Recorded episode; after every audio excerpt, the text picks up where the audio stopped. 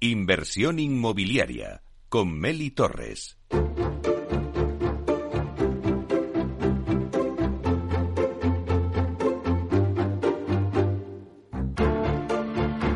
Es el momento del análisis.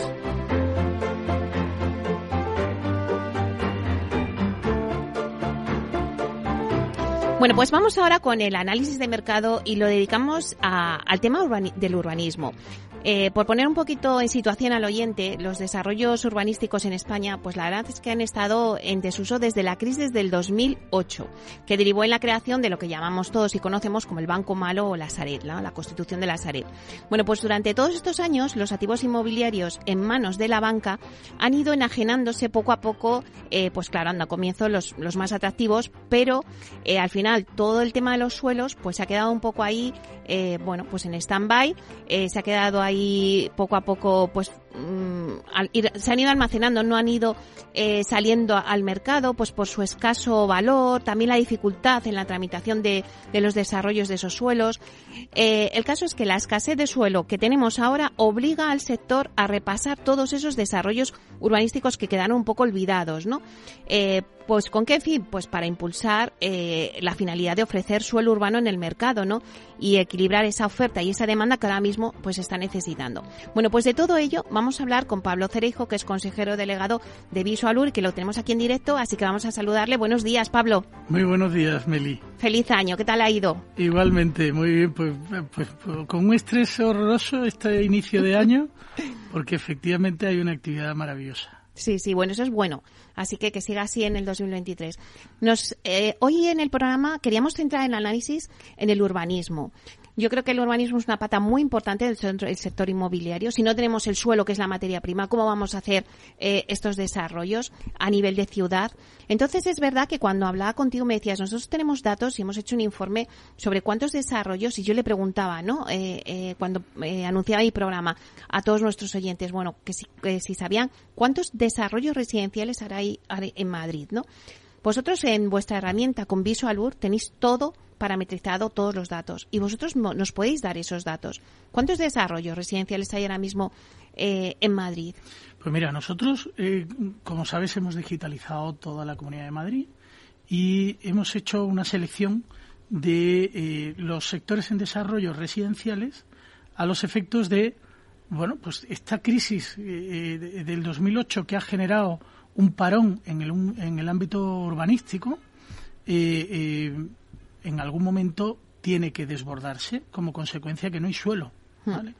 Estos suelos han estado parados durante 15 años y ahora empieza a haber impulsos importantes de estos suelos. Hablamos de algo más de 48 millones de metros cuadrados.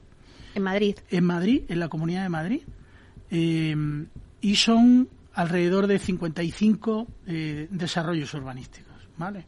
Eh, bueno, pues eh, el desarrollo este de Valdecarros, pues es un desarrollo que se está impulsando claramente ahora. Hmm. Los carriles de Alcobendas, estos son desarrollos de más de un millón y medio de metros cuadrados, ¿no? En el caso de Valdecarros tiene 19 millones, pero el de los carriles 2 millones. O en Paracuellos el PAU 2 eh, tiene casi dos millones de metros cuadrados, Cien Pozuelos, el Cerro de los, de los Sotos, un millón y medio.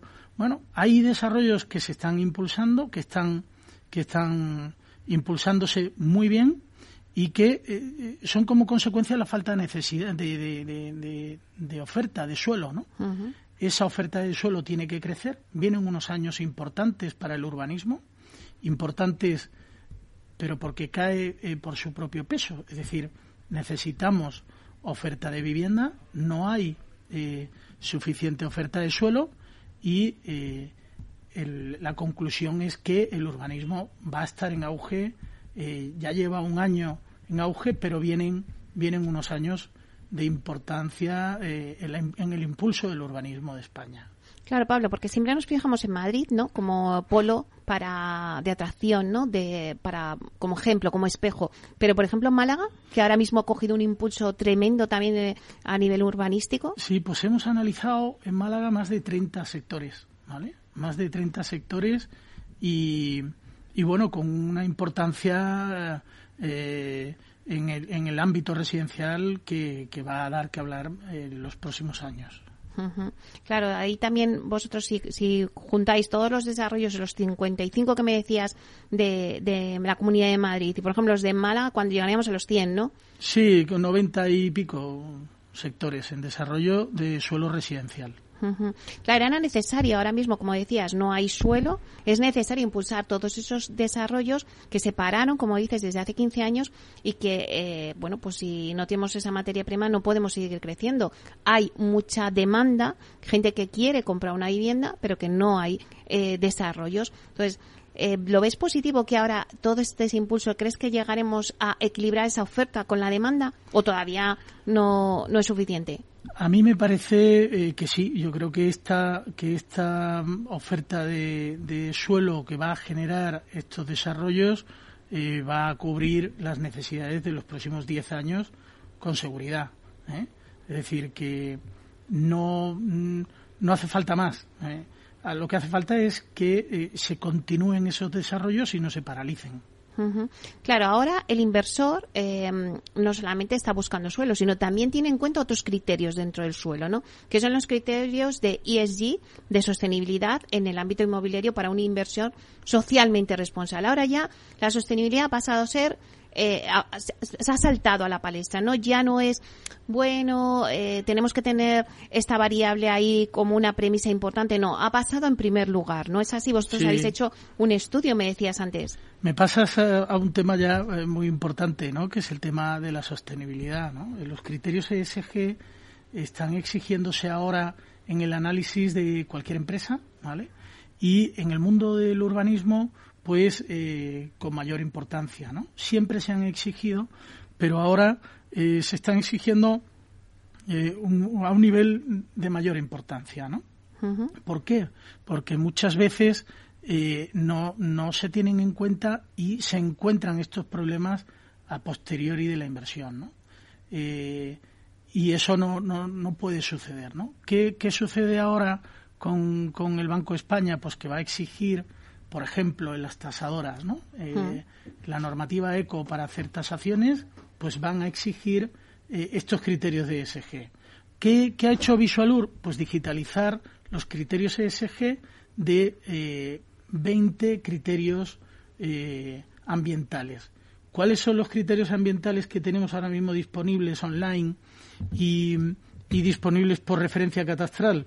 Pues mira, desde el riesgo por inundación fluvial, riesgo por inundación marítima, eh, eh, servidumbre de una red eléctrica, eh, un oleoducto o un gasoducto, vamos a incluir vías pecuarias, desertificación, riesgo de incendios, riesgo volcánico, riesgo riesgo de sísmico, bueno, todos estos, todos estos riesgos eh, naturales que existen en los terrenos en España, pues tienen que analizarse para saber dónde están, ¿no? Para saber si efectivamente un terreno puede estar o no afectado por, por, por cualquiera de estas afecciones de una manera inmediata y rápida, ¿no?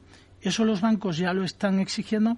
Pero claro, muchas veces eh, pues tú estás analizando una parcela y dices, oye, pues mira, esta parcela me parece interesante, ves una línea de alta tensión, oye, pues es que estás en la zona de, servidumbre de, de, la línea de alta tensión. Bueno, no vas a, vas a tener algunas limitaciones, pero en principio puedes construir, pero tienes que saberlo, ¿no?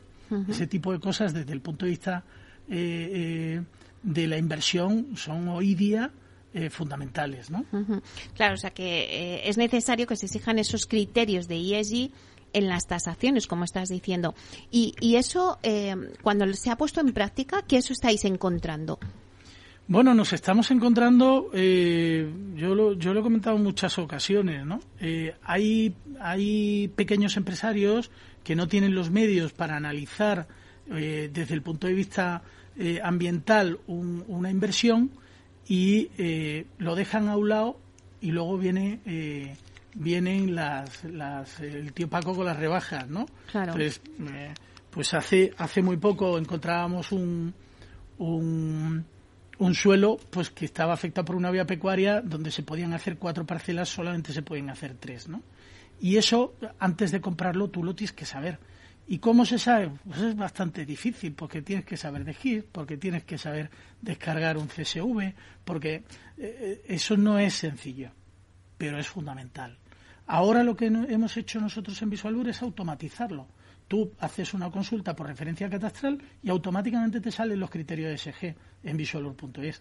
Eh, y a un coste eh, irrisorio, ¿no? Porque cuando uno va a hacer una inversión de este estilo, pues tiene que tener seguridad jurídica. El otro día hablábamos en un foro, pues la importancia de la seguridad jurídica en las transacciones. ¿Cuántas, cuántas eh, eh, noticias de prensa encontramos? Oye, pues una familia muy importante que había hecho una inversión en Marbella, que la habían engañado. Bueno, pues es que al final los soplos de urbanismo, eso mm, ya no existen. La realidad es otra. La realidad es que todo tiene que estar parametrizado y tú debes invertir con conocimiento. ¿Qué, qué, ventajas tiene la seguridad jurídica? Pues la seguridad jurídica hace que un inversor extranjero venga con más, con más facilidad, que pueda ver eh, y, palpar y conocer eh, la información urbanística o los tiempos de tramitación en una, en una ciudad. ¿no?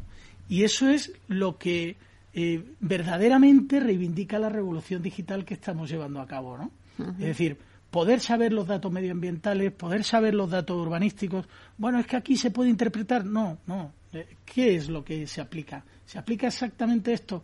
Pues eso es lo que lo que eh, se busca con la digitalización. ¿no? Ofrecemos eh, información online rápida, sencilla, a bajo coste, para que cualquiera, no para el, el pudiente o los grandes inversores, no, para que cualquiera pueda tener acceso a la información urbanística en, eh, en su transacción. ¿no? Claro, antes decías los inversores. O sea, los inversores, por supuesto, em, eh, ahora es cuando exigen esa, esos criterios de ESG.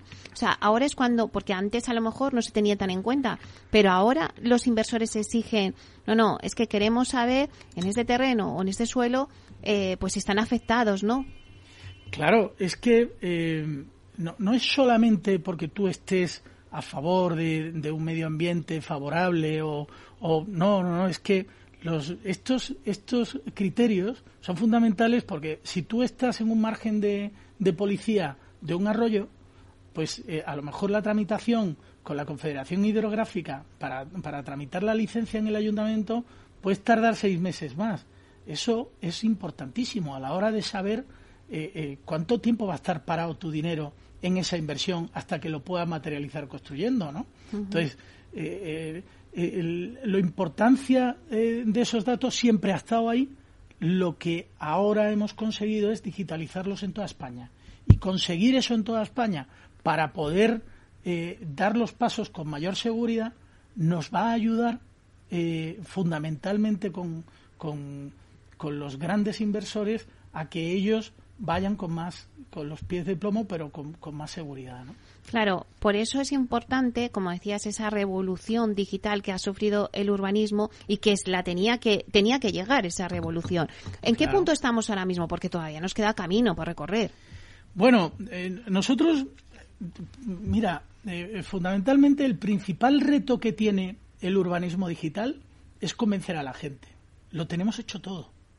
O sea, aquí lo importante es que un alcalde entienda que se puede hacer una cédula urbanística online, que un eh, señor que va a comprar un piso o un chalet eh, tiene que saber la normativa urbanística, que un arquitecto eh, puede dejar de perder el tiempo en investigar la normativa porque la normativa se la damos nosotros, que un estudio de ingeniería no considere que lo más importante es la investigación en la normativa, porque ya la tenemos nosotros investigada. La información está online.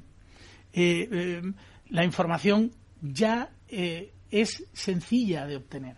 Y el tiempo de, de, los gestores debe estar dedicado a lo que a lo más importante, a pensar, a analizar, a aplicar su inteligencia a la hora de meterse en una inversión o en otra, ¿no?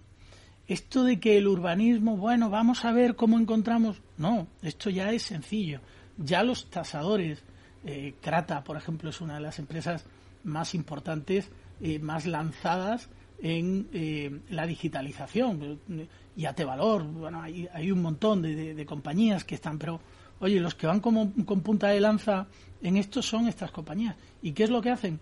Obtener de manera automática la información urbanística. ¿Para qué?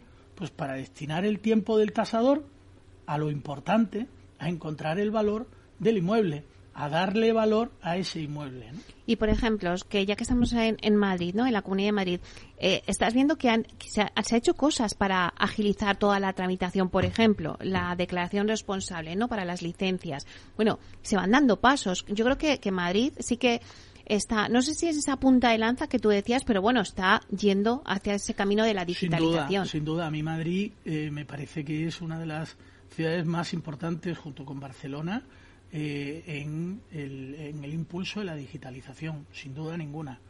Pero a mí me falta, eh, por ejemplo, nosotros estos eh, casi 100 sectores residenciales que tienes disponibles en Visualur para obtener la información por 8 euros masiva, descargarlo y estar al día, sin necesidad de solicitar grandes informes, sin y, además puedes establecerte una alerta de manera que cualquier cambio normativo que esos sectores o cualquier sector en España pueda tener, eh, eh, te lo damos, ¿no? Que es, que es eh, un servicio que damos a diario y que nos cuesta simplemente dar de alta esa referencia catastral para que tú puedas estar al día en esa información.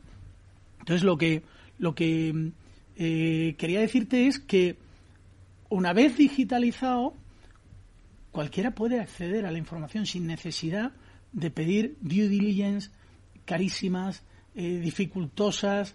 Eh, no, obtienes la información, te metes, pinchas, lo ves. Ah, pues aquí se pueden hacer tantas viviendas. Oye, pues yo aquí quiero invertir o no. Y, ¿Qué es lo que más solicita la gente? Claro, pero lo que quería decir que me había atascado, perdóname, es lo importante es que los políticos tomen conciencia de que el impulso de los desarrollos urbanísticos no es porque haya un promotor de turno impulsándolo. ¿eh? Con todo el respeto, porque los promotores tienen derecho a estar en el mercado y a generar negocio, ¿no? Pero lo importante es que ellos descubran que efectivamente hay que impulsarlo porque hay demanda, porque la gente necesita vivienda, porque, la, porque eh, eh, hablamos, hace falta vivienda protegida, hace falta vivienda para jóvenes, hace falta vivienda en alquiler todo eso se obtiene impulsando los desarrollos urbanísticos. Y ya tenemos datos. El sector PropTech ya está dando datos relativos a las necesidades del mercado. Y las necesidades del mercado se tienen que corresponder con los impulsos urbanísticos de los políticos.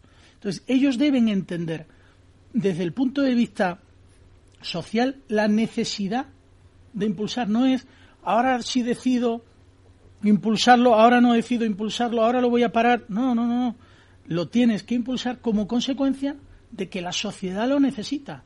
No porque un promotor o un eh, constructor eh, eh, quiera que lo saques adelante, sino porque la propia sociedad lo necesita. Y esos 55 desarrollos que decías antes en la Comunidad de Madrid, ¿son muchos o pocos? O sea, para lo que es toda la Comunidad de Madrid. No, a mí me, a mí me parece que, que son eh, que es la oferta que la propia Comunidad de Madrid ha, permitido que se haga con los planeamientos municipales y que está bien dimensionada. Claro, no sabemos, no sabemos cuantificar cuántas viviendas daría para eso, ¿no? No he hecho ese cálculo, pero emitiremos un informe en breve donde, donde sacaremos eh, el número de viviendas. Con todos los datos que tenéis, eh, Pablo, en con vuestra herramienta Visualur, em, bueno, pues cuéntanos un poquito al oyente, o sea, ¿qué puede obtener? ¿Qué información es la que puede obtener? ¿O qué, información os solicitan más? Bueno, eh, a nosotros nos han solicitado, sobre todo promotores, la localización de los suelos sin construir.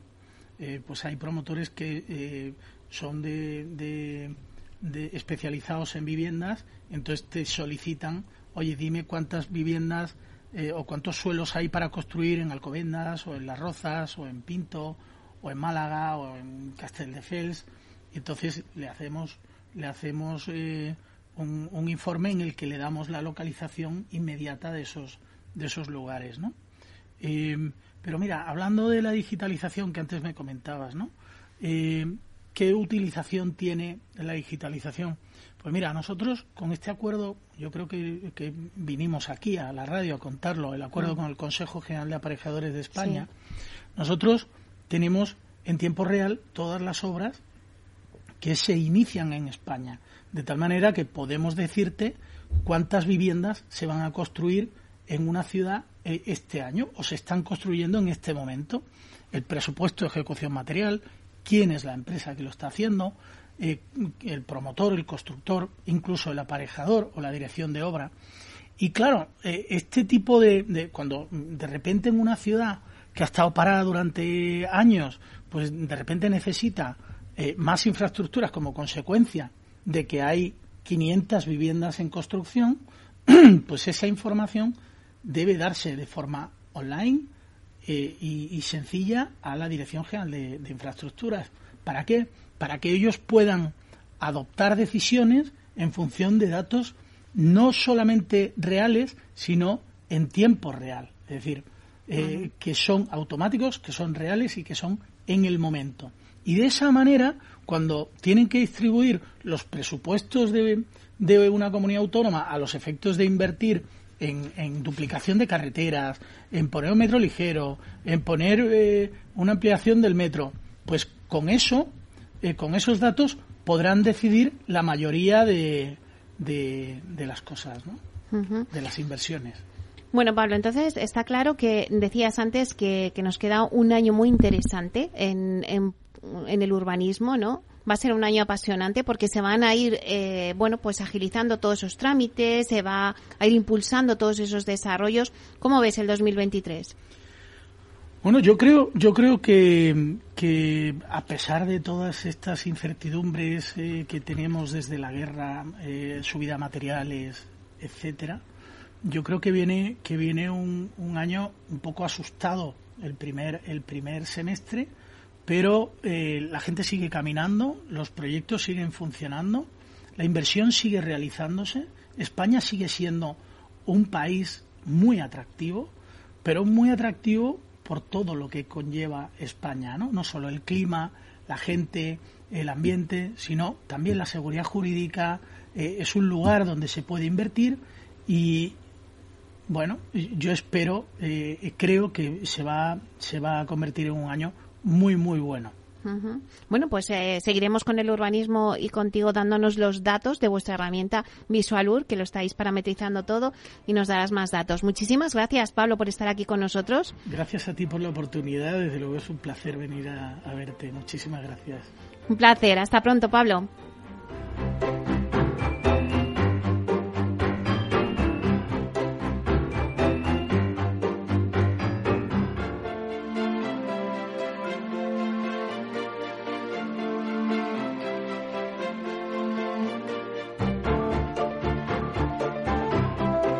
Inversión inmobiliaria con Meli Torres.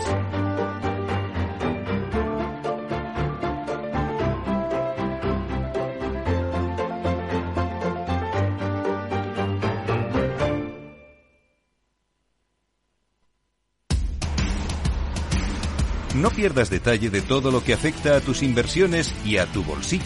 Toda la información en Mercado Abierto con Rocío Arbiza de 4 a 7 de la tarde en Capital Radio.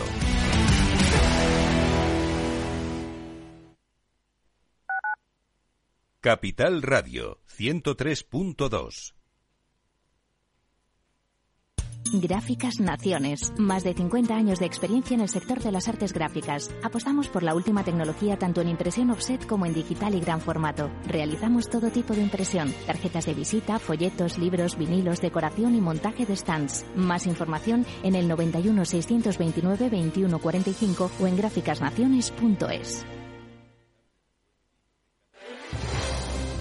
Si quieres entender mejor todo lo que rodea nuestro sector alimentario, tienes una cita en La Trilla. Un gran equipo de especialistas te acercará a la actualidad económica y política desde el campo hasta la mesa. Conocerás sus principales innovaciones sin olvidar las producciones más tradicionales. Los sábados de 8 a 9 de la mañana con Juan Quintana, La Trilla de Capital Radio.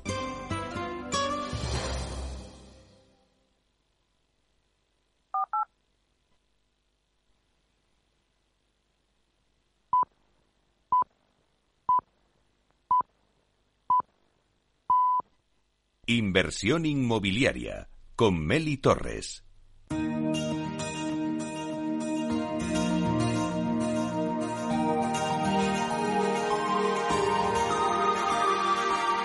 En nuestra sección La Vía Sostenible con Vía Ágora, os contamos la transformación de la vivienda del futuro enfocada en una construcción sostenible como pilar principal. Bueno, pues en nuestra sección de la vía sostenible os queremos dar unos datos. La construcción industrializada alcanzará el 40% del total de viviendas construidas para 2030 pasando de las 850 unidades al año actuales a las 7.500 para esa fecha. Según el clúster de la edificación, además, crecerá el número de empresas fabricantes. De las 40 compañías principales que copan el sector en 2022, se llegará a las 140 en 2030. Bueno, pues en este contexto, Lignum Tech, empresa dedicada a la fabricación de sistemas constructivos industrializados, perteneciente a la corporación Vía Ágora, ha suscrito un acuerdo de colaboración con SICA para impulsar la construcción industrializada. Para hablarnos de todo ello, tenemos hoy con nosotros a Débora Gómez, que es técnico de aprovisionamiento de Lignum Tech. Vamos a darle la bienvenida. Buenos días, Débora. Buenos días. Bueno, eh, cuéntanos un poquito en qué consiste este acuerdo con SICA. Pues a ver, este acuerdo es una colaboración mutua de las dos empresas por el interés común en la construcción industrializada. Ellos tienen productos que nos pueden dar muchos rendimientos y muchas mejoras en nuestros productos y se basa básicamente en formaciones, traspaso de información entre las dos empresas y las eh, pruebas que vamos realizando con sus productos en nuestros elementos constructivos esas muestras pues nosotros les damos luego eh, el rendimiento que nos está eh, dando y nos hacen crecer a ambos en, los objetivos de poder llegar a una construcción industrializada mayor. Claro, me hablas de, formaciones, ¿no? ¿Cuál es el objetivo que persigue Lignum Tech con estas formaciones? Pues eh, trata de, mm, primero, mm, darle una formación a nuestras superarias sobre los productos en sí, sobre la versatilidad de esos productos en nuestros elementos y sirve también para que eh, conozcamos nosotros nuevos productos que puede tener SICA, probarlos, darles a ellos un feedback de pues, si han funcionado bien, no han funcionado bien, o incluso darle nosotros, eh, para avanzar en ese crecimiento conjunto, eh, problemas que nos surjan en la propia producción que nos puedan dar una solución o ellos investigar un producto que pueda solucionarnos ese problema.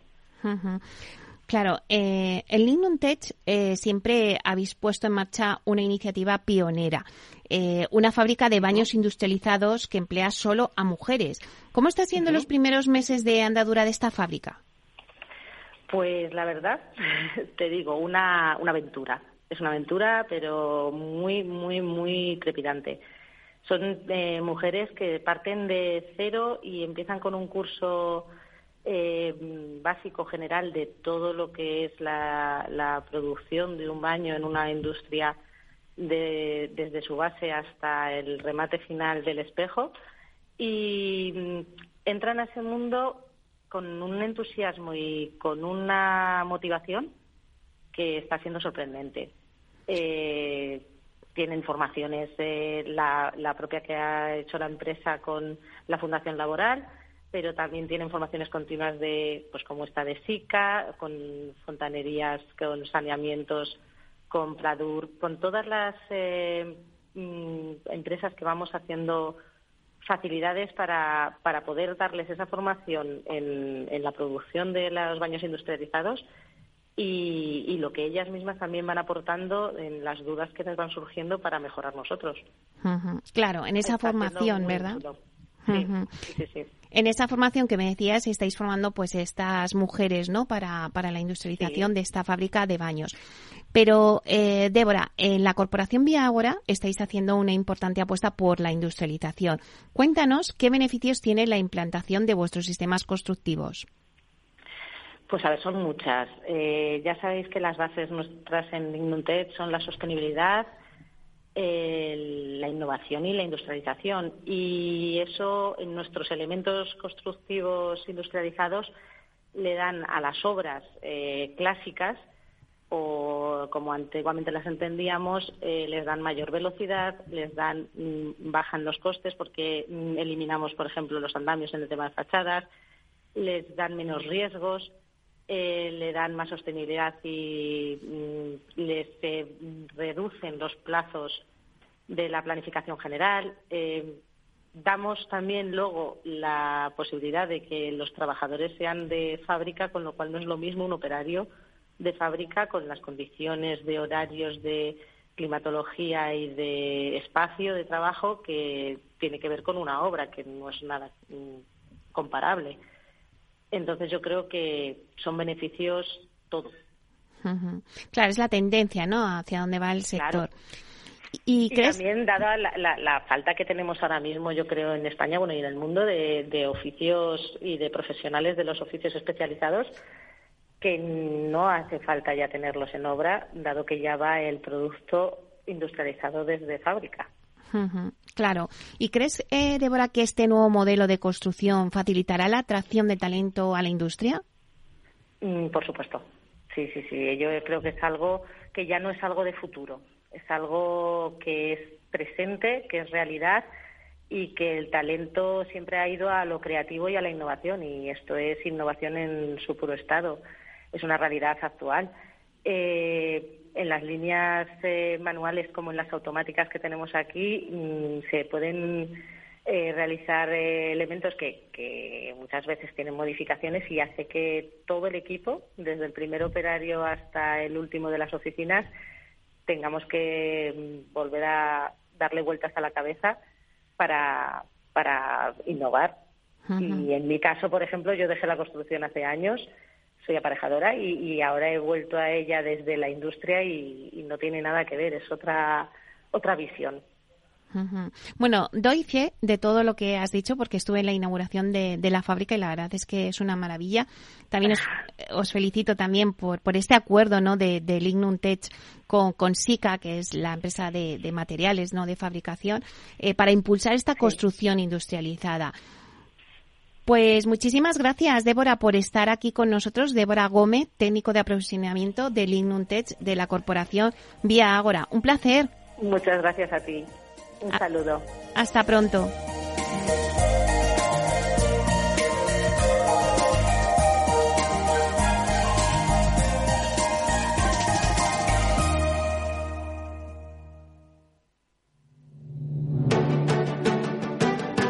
Una piscina infinita una terraza con vistas, un gran salón para invitar a la familia o todo a la vez.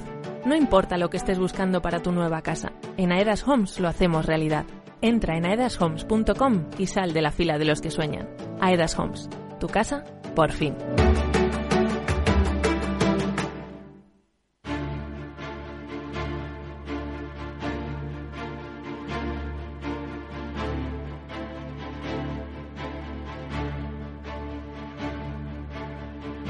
En inversión inmobiliaria, momentos culminantes con Culmia.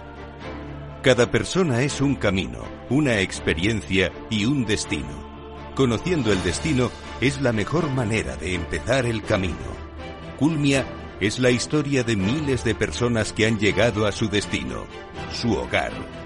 Culmia te acompañará en un camino lleno de momentos culminantes que se producen en la compra de una vivienda Junto a expertos del sector, Culmia dará respuesta a todas las incertidumbres y ayudará a culminar con éxito el destino, la compra de una vivienda.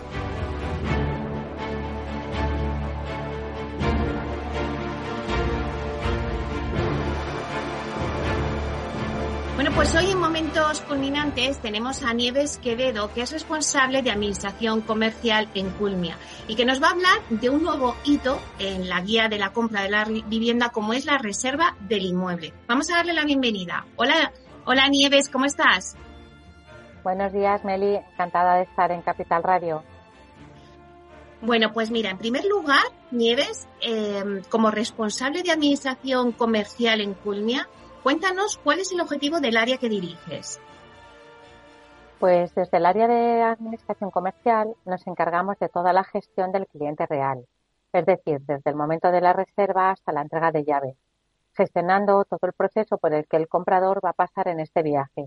Reserva, contrato de arras, recibos aplazados, escrituración, así como coordinándonos con otras áreas de la compañía para la culminación del viaje del cliente, su hogar, como por ejemplo financiero, para la obtención de los documentos que avalan las cantidades a cuenta, como con el Departamento de Prevención de Blanqueo de Capitales, para tener el visto bueno y poder firmar los documentos en cada hito. Como también nos encargamos de la entrega de la vivienda en este momento, nos coordinamos con todos los agentes implicados en este proceso, tanto internos como externos, como la entidad bancaria en el caso de que el cliente necesite financiación, notaría, gestoría, entre otros. De lo que tratamos es que el comprador se sienta acompañado en todo el proceso y que desde la Administración Comercial de Culmia dirijamos todas las áreas para que en cada hito tenga claro los pagos que debe realizar y tenga la documentación en tiempo y forma, haciendo que su experiencia sea fácil y clara en todos los hitos. Claro, ¿podrías explicarnos cómo realiza el cliente el pago y la firma de la reserva? Sí, Meli, cuando el comprador ya ha sido atendido por nuestro equipo comercial en el punto de venta, ha visto y seleccionado la vivienda que desea y ha mostrado el interés real por la compra, se le facilitan los datos para realizar la reserva sobre el inmueble y el cliente realiza una transferencia a la cuenta indicada por el comercial.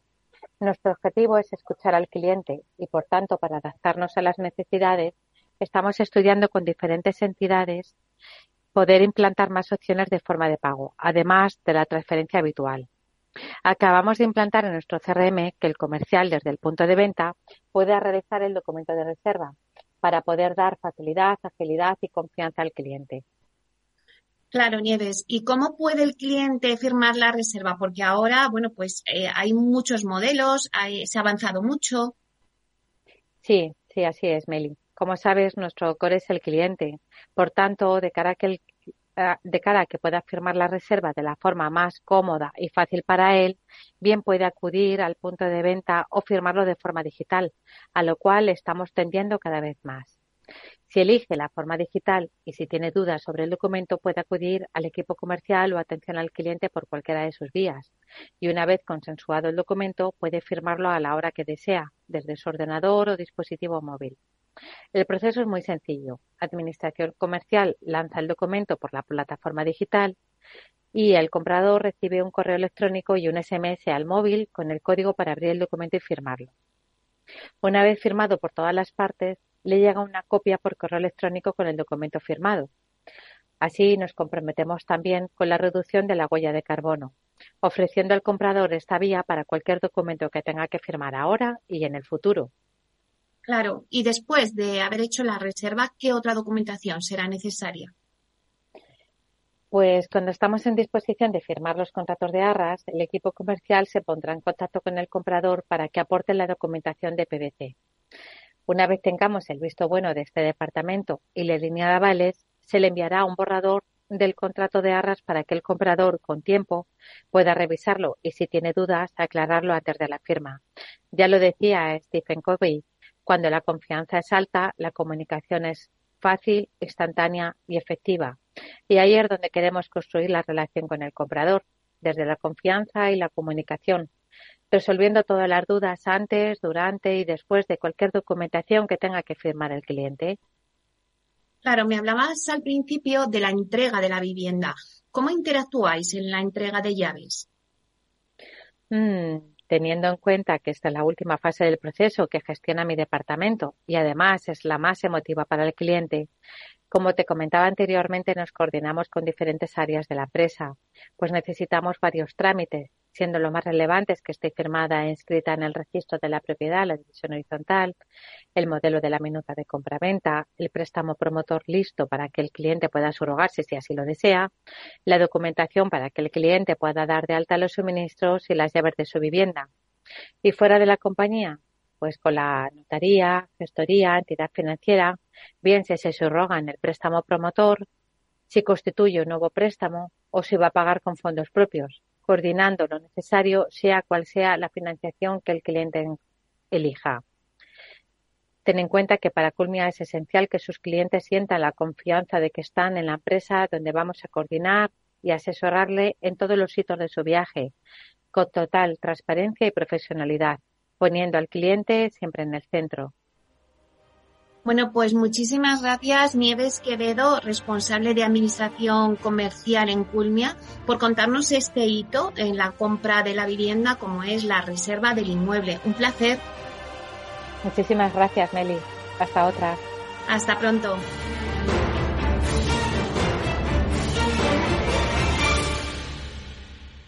Inversión inmobiliaria y PropTech con Urbanitae un espacio donde descubriremos las nuevas claves financieras que están cambiando el sector inmobiliario gracias a la transformación digital.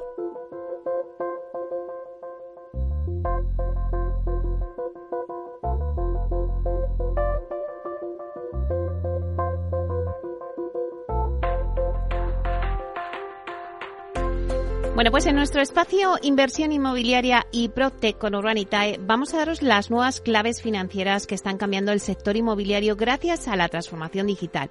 ¿Y quién mejor para contarnos qué se está cociendo en este sector que Diego Bestar, consejero delegado y fundador de Urbanitae? Vamos a darle la bienvenida. Buenos días, Diego. Buenos días, Meli. Eh, un placer estar aquí. Bueno, bienvenido de nuevo y, feliz año, que no nos habíamos saludado. Espero que hayas pasado unas buenas navidades, que el 2023 haya comenzado con éxito ya en lo profesional y en lo personal. Así que te deseo lo mejor. Igualmente, eh, la verdad es que un placer arrancar el, año contigo y, y, nada, la verdad es que cerramos un año excelente y empezamos un año, la verdad es que muy, muy fuerte también. Así que con muchas ganas, mucha ilusión este año. Claro que sí, Diego. El 2022, la verdad es que fue magnífico para el Proctec y la verdad es que especialmente para Urbanita. Eh, eh, además, parece que arrancáis con fuerza este 2023. El pasado día 3 anunciabais la financiación del proyecto Narváez en Madrid con un ticket de 5 millones. Bueno, pues háblanos un poquito de esta operación y de cómo se está desarrollando.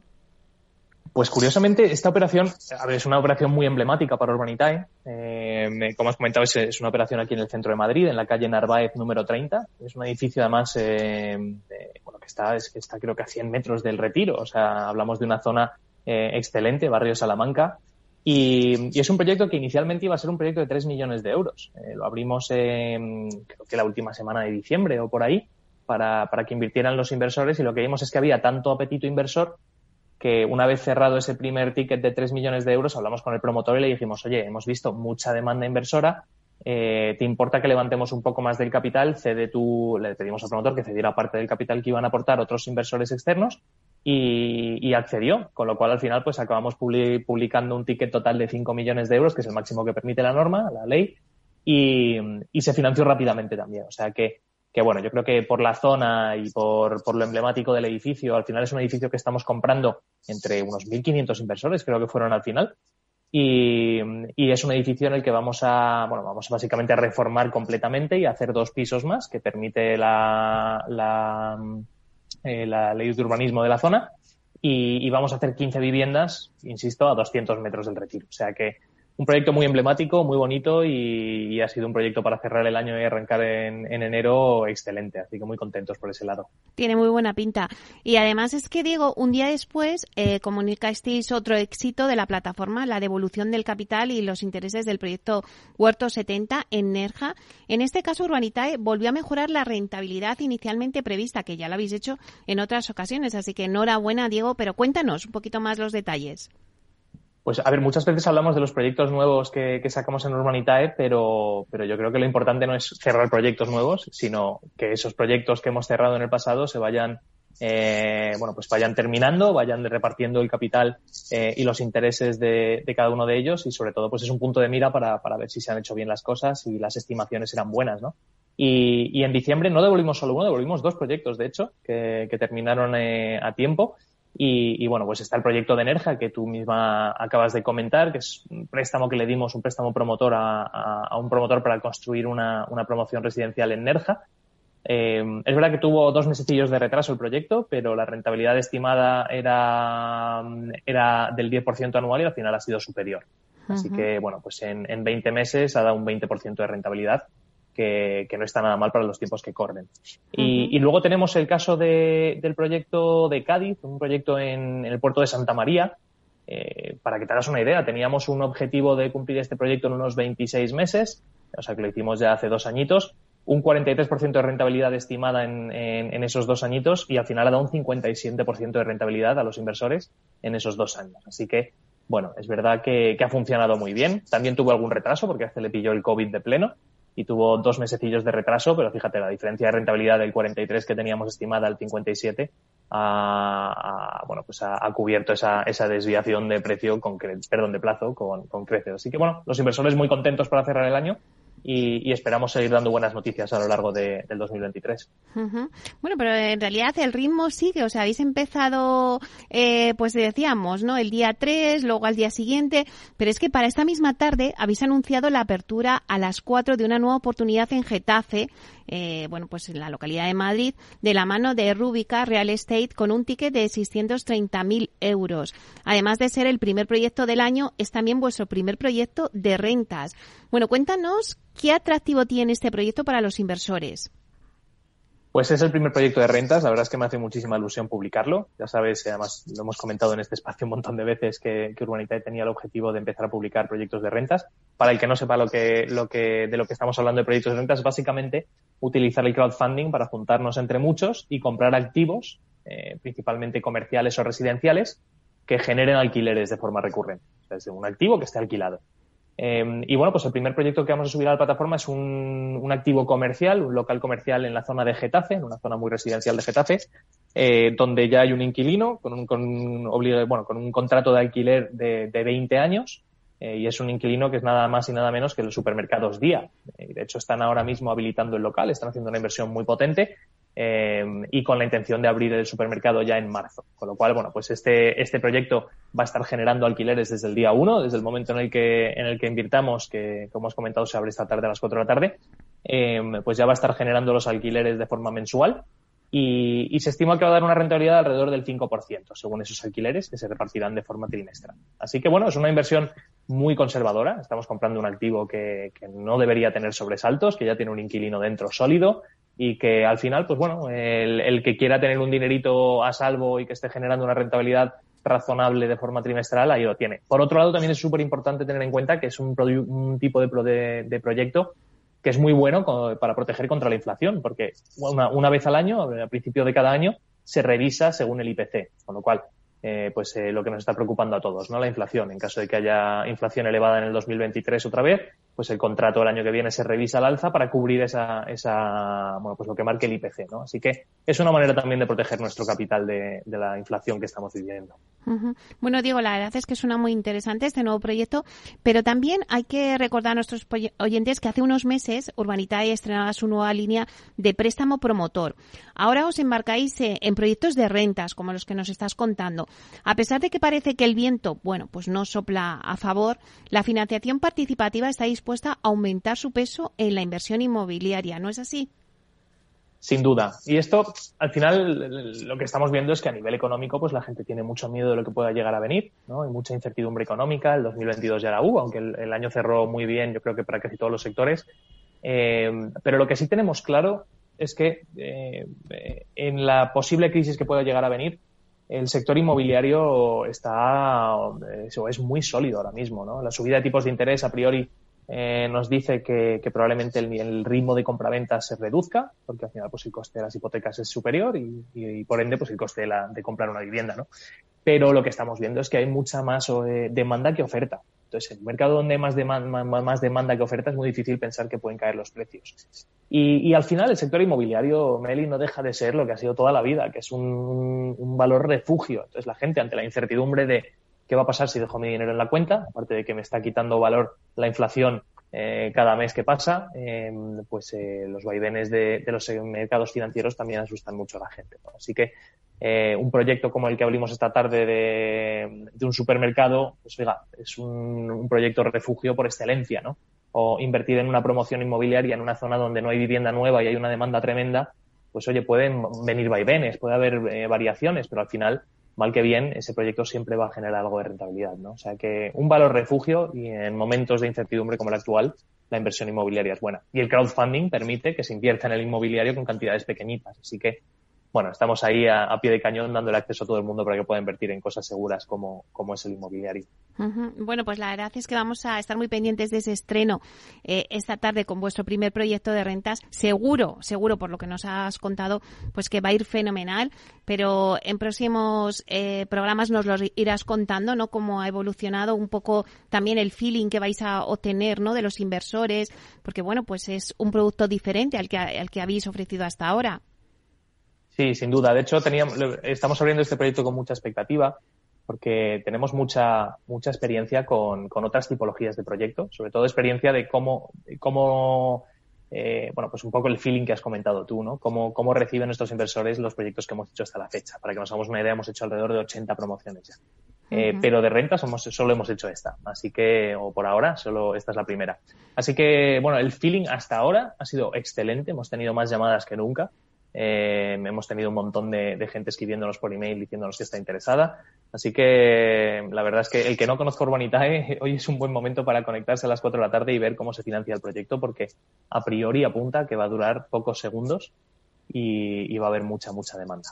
Oye, pues eh, no solamente invitamos a los oyentes a que lo hagan, a que se metan en Urbanitae y que vean ¿no?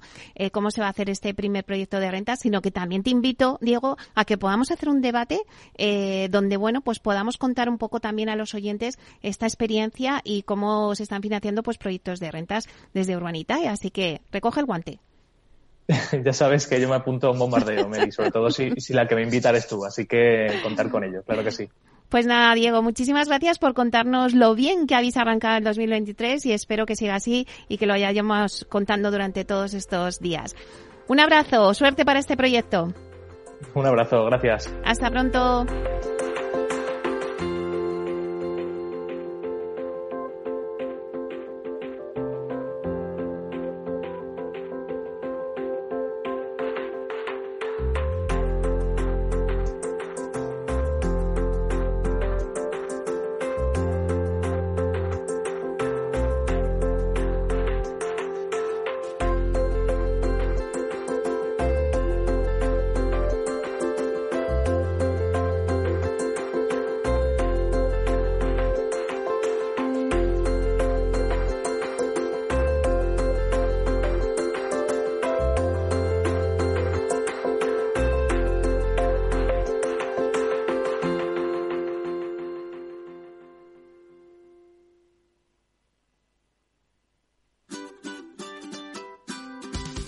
Mesa y Descanso es el programa donde Mar Romero te acerca cada fin de semana los mejores productos, te invita a disfrutar de los buenos vinos de cada denominación de origen y a conocer restaurantes y lugares de ocio con un encanto especial. Mesa y Descanso, los domingos a las 13 horas, aquí en Capital Radio. Capital Radio 103.2 Disfruta de la mejor cocina gallega en Montes de Galicia. Todo un clásico moderno en el barrio de Salamanca. Disfruta de la variada dieta atlántica, de las mejores carnes y pescados tratados con respeto y transparencia y regados con una de las mejores bodegas de la zona. En grupo, en familia o en pareja, Montes de Galicia te ofrece el espacio perfecto en cada ocasión. Esto te estás perdiendo si no escuchas a Rocío Arbiza en Mercado Abierto. Hernán Cortés, socio fundador de la gestora Olea Gestión y cogestor del fondo Olea Neutral. Además de la multitud de activos, el multiactivo tiene esa función fundamental que es descartar los activos que no aporten valor a la cartera. Eso no pasa en los fondos mixtos. Un fondo mixto siempre va a tener bonos de gobierno. Lo tendrá en, proporciones mayores o menores, en función de cómo tengan las expectativas, pero nunca abandonará una clase de activo tan importante como el fondo de gobierno una clase tan importante de activo como la bolsa americana. Mientras que un multiactivo, si realmente lo es, como nosotros, o sea, nosotros no tenemos bonos de gobierno en la cartera. Como en este momento vemos que no nos aporta ninguna rentabilidad y solo nos aporta riesgo de caída de precios, ¿para qué voy a tener ese activo? Mercado Abierto con Rocío Arbiza. Escucha cada jueves, a partir de las 11 de la noche, en Líderes Globales, las entrevistas que Raúl Castro nos trae desde Florida personas inspiradoras de habla hispana que han destacado en sus actividades más allá de nuestras fronteras y que nos dejan sus enseñanzas y aprendizajes desde el punto de vista más personal. Líderes Globales, con Raúl Castro en Capital Radio.